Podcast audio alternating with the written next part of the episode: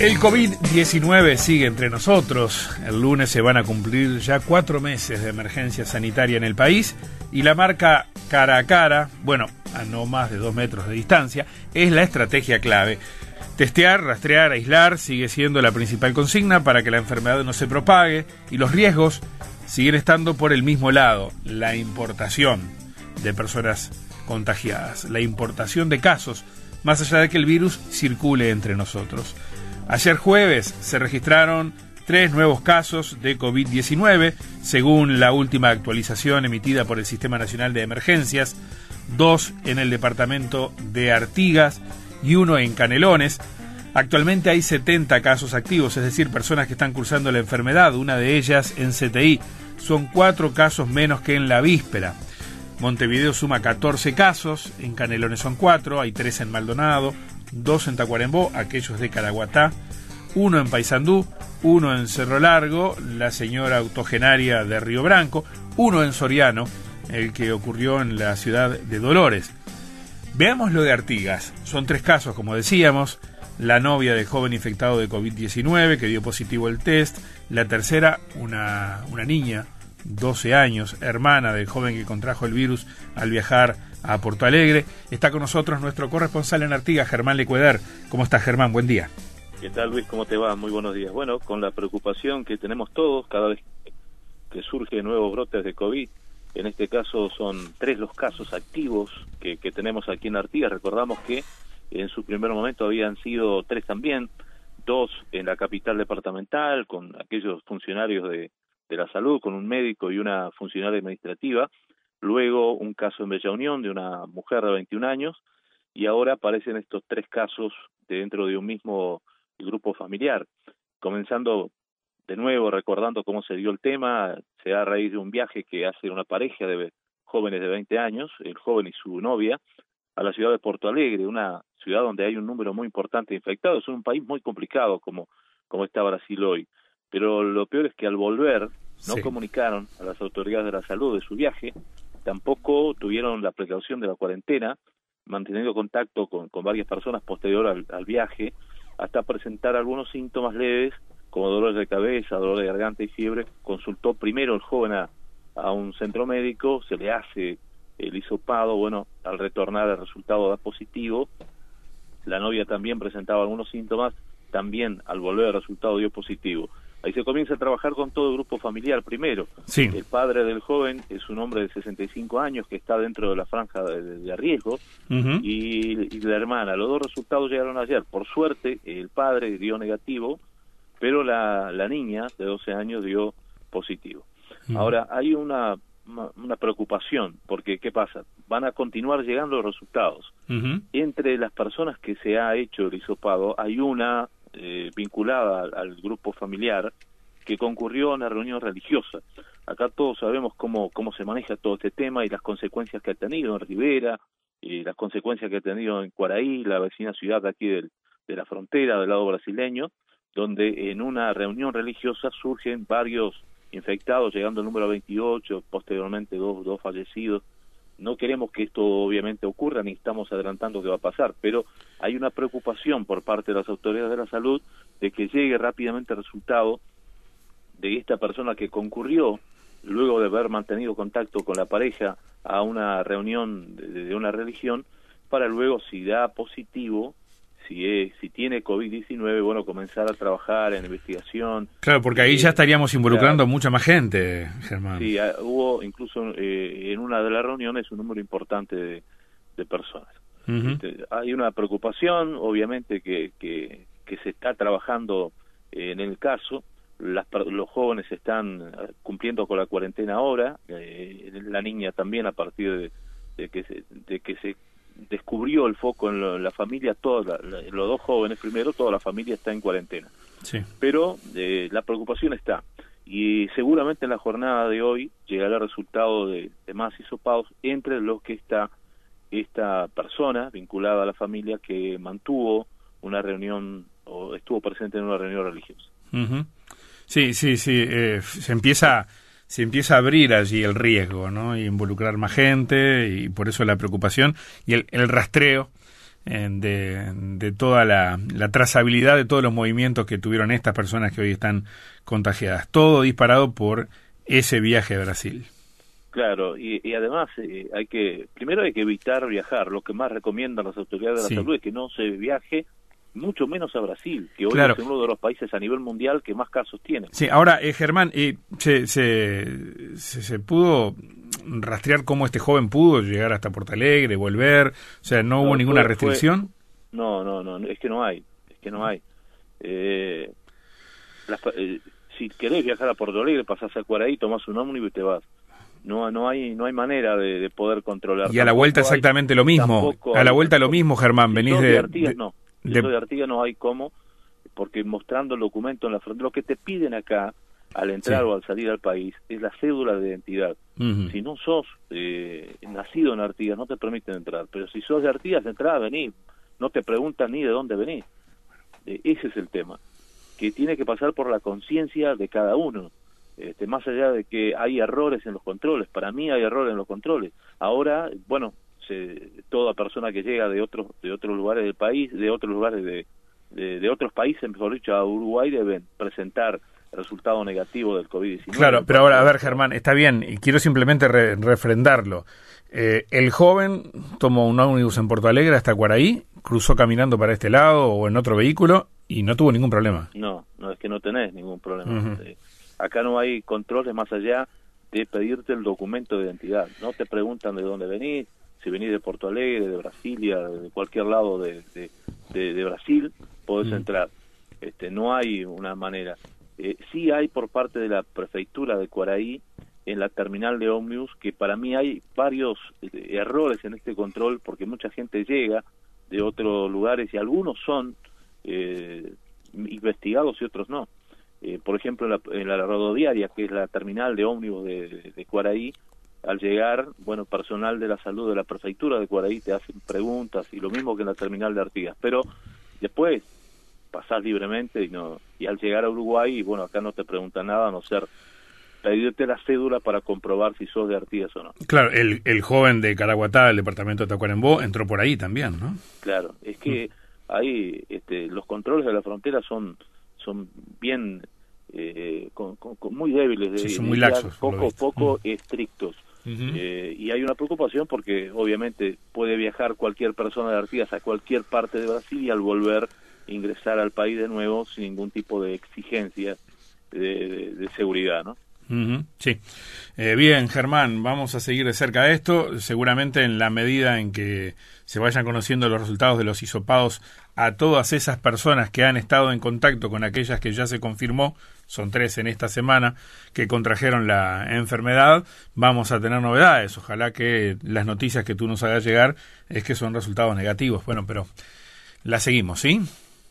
Con mucho gusto. Hoy seguramente tendremos alguna novedad, ojalá sean positivas, o sea, sea positiva que no se registren más casos. que el resultado es negativo, sí. Que sea positivo porque el resultado sea negativo. Bien, bien. Abrazo, Germán, gracias. Un abrazo, que pasen bien. El análisis de la actualidad desde todos los puntos de vista. 8.19 de la mañana.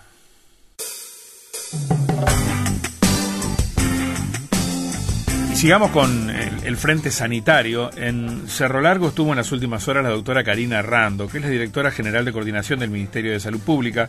Ha estado trabajando junto a las autoridades sanitarias locales porque, eh, a ver, no nos olvidemos, la capital departamental, Melo, lo hablábamos ayer con Silvia Techera, está hoy rodeada por los cuatro puntos cardinales, las rutas que cruzan Cerro Largo. Si uno piensa que antes de llegar a, Cerro Largo, va a entrar a la ciudad de 33, el foco más importante que ha tenido el país. Si por ruta 8 seguimos y pasamos Melo y nos vamos a la frontera, tenemos a Seguá, que ya nos ha presentado algún problema también en los últimos tiempos. Hacia el oeste, ruta 26, uno se encuentra con Caraguatá, ya en el departamento de Tacuarembó, pero un frente en una zona rural que también ha preocupado.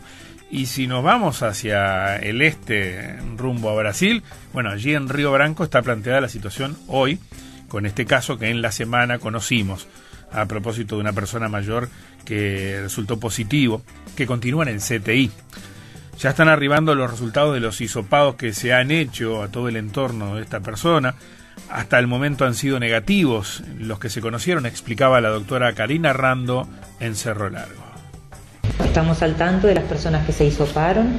Se hisoparon y se cuarentenaron siete familiares y conocidos y 19 personas que trabajan en la salud que estuvieron en contacto con este paciente. Además de eso, están en cuarentena esperando el resultado de los hisopados de los cuales algunos ya llegaron y fueron negativos hasta ahora. De, esos 25, hay eh, creo que 16 que ya llegaron ahora son negativos. Igual faltan, falta el resto. Y bueno, y después lo otro que se hizo fue identificar a aquellos pacientes que compartieron la sala de estar o que estuvieron a la misma hora en policlínica cuando este paciente consultó en policlínica. Esos pacientes que estuvieron en el mismo momento en el prestador de salud fueron identificados también para ser interrogados, para ver si tenían síntomas y el contacto que hayan tenido con él para ver si es necesario hisoparlos y cuarentenarlos. Doctora, ¿a mí se activó el protocolo sanitario en la institución de salud desde el principio en cuanto a las medidas de prevención? Bueno, los protocolos sanitarios están activados en todo momento, ¿no? Era la doctora Karina Rando hablando en Cerro Largo con nuestra corresponsal Silvia Techera, en Melo, concretamente los ojos puestos en este caso en Río Branco, como les decíamos. Pero vayamos a la, a la situación en 33, el mayor foco que hemos tenido en el país. Hoy son 41 casos, eh, según el registro del SINAE de ayer, son 6 menos que los que teníamos en el día anterior y eso es una buena noticia. Está con nosotros el doctor Quintino Lano, director departamental de salud. ¿Cómo le va? Buen día.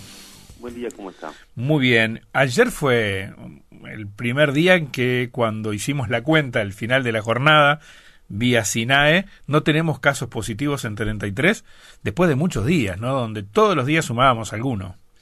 Sí, efectivamente es así. Un día que usted comprenderá para un equipo de muchísima gente de diferentes instituciones muy esperado, ¿no? Llegar a tener nuestro primer día de cero caso desde allá 18, 19 del mes pasado. Vamos a tener seguramente algunos positivos más porque tenemos muchos pacientes que están cuarentenados, algunos que son convivientes, otros que esperan su segundo hisopado, pero bueno, comenzamos a ver la luz al otro lado del, del túnel, ¿no? ¿Cuánta gente está en este momento en cuarentena?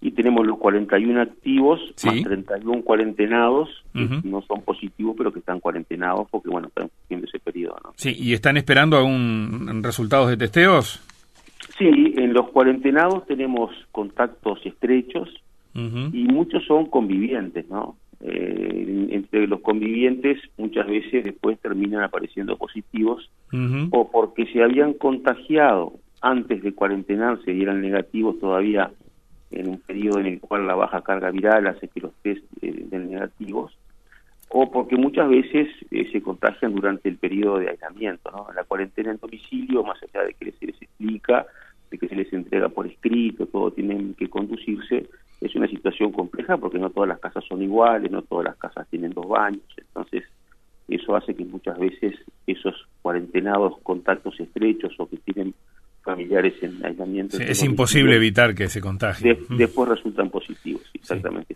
Más allá de que nosotros tenemos un, un, lugar, un cuarentenario, que lo teníamos preparado por algunas medidas preventivas que hayamos tomado, porque habían dos, dos situaciones que habíamos previsto con anterioridad que eran de, de gravedad, que eran esta, era la infección, una infección nosocomial, y la otra situación para la cual hayamos tenido previsiones, habíamos preparado para la infección de un LP, de un hogar de ancianos, y teníamos en ese sentido un cuarentenario dispuesto que tiene unas 46 camas, un lugar bastante adecuado, y que ahora lo tenemos a disposición para estos casos, para quien considere que no no puede cumplir la cuarentena eh, eficazmente en su domicilio pueda pueda hacerlo allí. Pero bueno aunque lo tenemos ahí lo hemos ofrecido comprenderá que es voluntario nadie ha accedido a hacer cuarentena fuera de su casa y también es entendible, ¿no? La gente no quiere salir. Sí, claro, claro.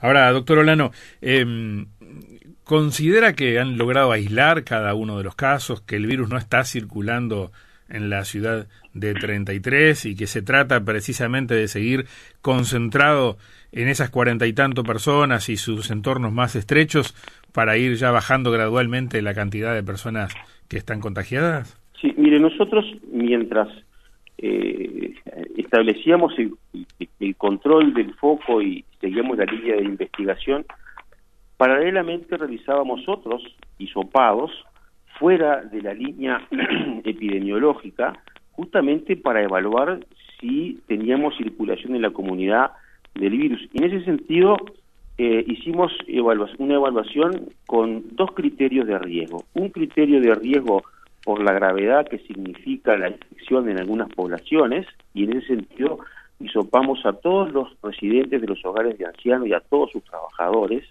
hisopamos a un complejo de viviendas de, jubilados donde había habido un caso positivo, todos esos hisopados fueron negativos y el segundo grupo de riesgo que hisopamos y controlamos son personas que por su actividad tienen una mayor exposición a, contraer la enfermedad. Y en ese sentido hisopamos eh, personal que tiene contacto con el público, cajeros, etcétera, de grandes superficies y de comercios eh, menores, hisopamos eh, pisteros y, cajeros de las estaciones de servicio, que no se olvide que somos un departamento fronterizo y pasa por aquí transporte internacional, hisopamos gente del Ministerio de Defensa y del Ministerio del Interior que está en más contacto también con la gente. Recuerde que tenemos eh, más de 100 efectivos militares y policiales desplegados en puestos eh, las rutas.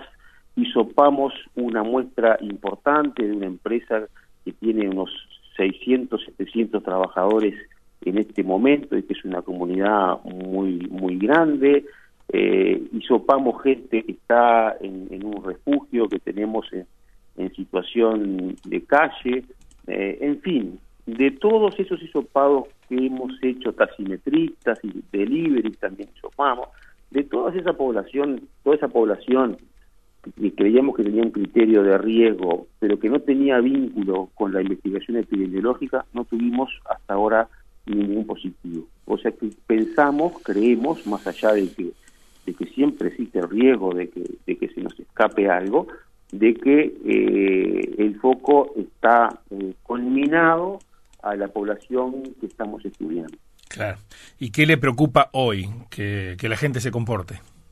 Mire, la mitad de este trabajo es la conducta de la población. Sí. La población, con sus medidas de higiene y, de protección, es la que genera un ambiente eh, poco propicio para que la enfermedad pueda propagarse. Eso en primer lugar. Y la otra mitad del trabajo es el trabajo que se hace eh, desde la Dirección Departamental de Salud, pero en realidad con un trabajo de todas las instituciones y cientos de personas que están trabajando para esto y un gran apoyo del gobierno nacional que ha encarado la salud de la población y el combate a la, a la, pandemia como una causa nacional. Esto no es tarea ni para un solista ni para un dúo. Esto es tarea para una orquesta donde cada integrante tiene que afinar y tocar la misma partitura y esa es la clave del éxito que se puede tener en situaciones complejas como las que vivimos en 33 y de las que por suerte estamos saliendo adelante con un Ministerio de Salud Pública con una pública de una gran un gran despliegue territorial a través de la Dirección General de, de Coordinación que creo que son los elementos clave para que el país esté teniendo el, el, éxito que está teniendo en el control de la pandemia. Está bien. Eh, ¿Qué va a pasar con las clases? Las escuelas siguen por lo menos hasta hoy viernes, estaban eh, cerradas para las clases presenciales. Hay quienes entienden en, su departamento que sería bueno postergar esto por un tiempo más. Bueno, esa es una decisión de las autoridades de la educación.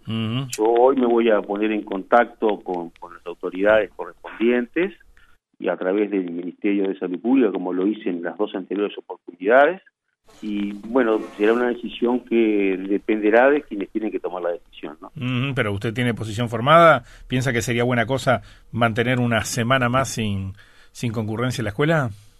Mire, usted comprenderá que por una actitud de responsabilidad esa opinión Prefiero Tengo, tengo, que dársela a, a, quienes a quienes corresponden en la línea jerárquica mucho antes que públicamente. Eh, está bien, está bien. Eh, doctor Quintino Lano, director departamental de salud de 33, gracias. Eh. Buenos días. Con muchísimo gusto. Hasta pronto. Escuchar, atender, comprender. Son las 8 y 30 de la mañana. En el departamento de Tacuarembó, donde la atención esta semana se instaló en una zona rural, Caraguatá, ante la presencia de dos casos, también vía Brasil, como hablábamos antes, se está haciendo también el trabajo de testeo, testeo. Hay unos 20 hisopados por día.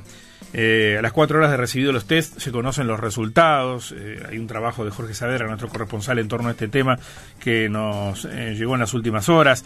El laboratorio recepciona muestras de toda la región norte, especialmente de los departamentos fronterizos del, país, además de lo que ocurre en Tacuarembó.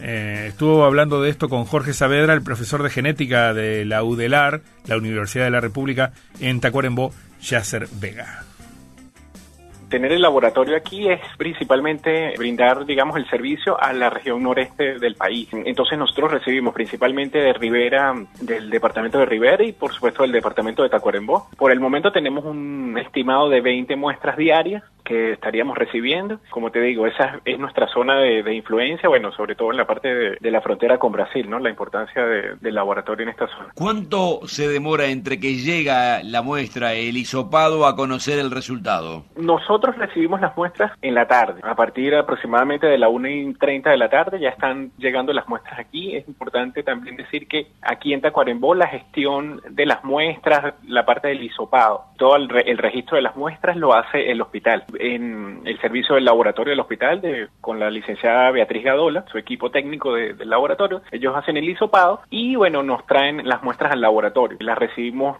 aproximadamente a las 1 y 30 y ya aproximadamente a las 6, 7 de la tarde ya estaría el resultado. Nosotros nos encargamos de informar a, a las autoridades respectivas. Y esto en definitiva está ocurriendo en toda esa zona norte que tantas dificultades ha, generado, fundamentalmente el recorrido más próximo a la frontera con Brasil. Bueno, eh, ir a una discoteca, a un concierto, una iglesia, un funeral, darse un abrazo, un fuerte apretón de manos, no usar tapabocas en forma habitual. Esas son algunas de las actividades de mayor riesgo para contagiarse COVID-19, según una clasificación elaborada por la Cátedra de Enfermedades Infecciosas de la Facultad de Medicina, en base a adaptaciones de estudios internacionales. En el otro extremo, entre las actividades de menor peligro está ir al médico, comprar comida para llevar, hacer ejercicio al aire libre y entre las actividades con riesgo medio se menciona hacer un asado con pocas personas, ir al cine, al teatro, cosas que todavía acá no se pueden, entre otras. Les recomiendo esto porque es una nota que publica hoy el diario El País, que está muy interesante a propósito de este recorrido. Algunas cuestiones pueden resultar obvias, pero no está además tenerlo presente. En tanto, Presidencia lanzó ayer a través de sus redes sociales un spot haciendo un llamado al distanciamiento físico sostenido en esta coyuntura de pandemia. En la pieza se promueve el distanciamiento de dos metros porque, lo dice la propia pieza, es la herramienta más importante de la nueva normalidad. Ahora viene una etapa mejor, con más libertad y movilidad. Pero también con más riesgos. Y por eso ahora vamos a redoblar el compromiso. El distanciamiento físico sostenido de dos metros es la herramienta más importante de la nueva normalidad. Si hay dos metros, estamos seguros. Dos metros. Dos metros. Dos metros de distancia sostenidos siempre. Y además, tapabocas afuera del hogar. Higiene de manos siempre y ventilar lugares cerrados. Mientras no exista la vacuna, la mejor defensa son los dos metros. Dos metros. Dos metros. Dos metros para mantener el resultado. El spot de presidencia, ya lo habrán visto ustedes, subraya que mientras no exista la vacuna contra el COVID-19, la mejor defensa son esos dos metros que escuchábamos recién en el remate de la pieza publicitaria con insistencia. Bueno, eh, por otra parte, ya han comenzado los shows y esto es una buena noticia. Arrancó una seguidilla de shows anoche que tiene previsto buenos muchachos en la trastienda, ayer, hoy, mañana, pasado la semana que viene siguen también con mucha actividad durante este mes de julio. Eh, después hay otros espectáculos interesantes también, eh, por ejemplo la actividad en el Teatro del Galpón para la semana que viene. Bueno, hay mucha cosa que felizmente va volviendo. Más adelante les daremos, les daremos detalles. Ayer el ministro de Educación y Cultura, Pablo da Silveira, a la salida de la torre ejecutiva dijo que va a ser en breve la reapertura de los teatros y de los museos. Hay mucha gente sin dudas esperando eso. 8.35, hacemos una pausa en puntos de vista.